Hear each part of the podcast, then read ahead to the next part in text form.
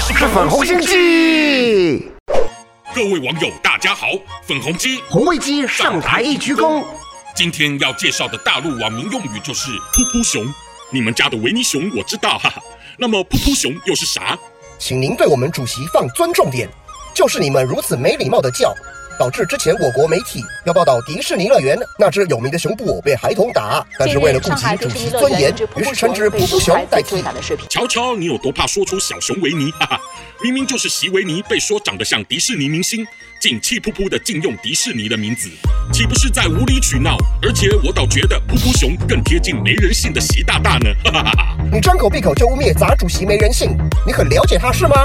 拜托，噗噗熊八月才在中央财经会议上特别强调宣布要合理调节高收入者，追求他说的共同富裕社会，结果让原本已经开始被党强迫征收资产的企业家们，更是陷入将无限调节的深渊了。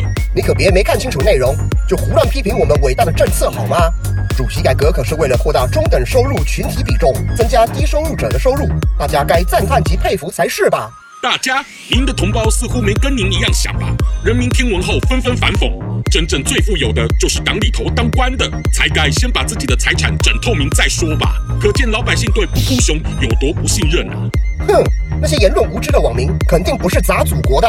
您这鸵鸟心态比无知更可怕啊！而且百姓们担心的可不止于此，因为所谓的高收入合理调节根本就没明确的定义，反正都是党说了算。至于消灭了大富又如何？照噗噗熊这些年霸凌大企业的作为，迟早也会消灭小富中饱私囊。反正共同富裕的口号就是中共最好使的假道学啦！哼，你是吃不到葡萄说葡萄酸，不说了我！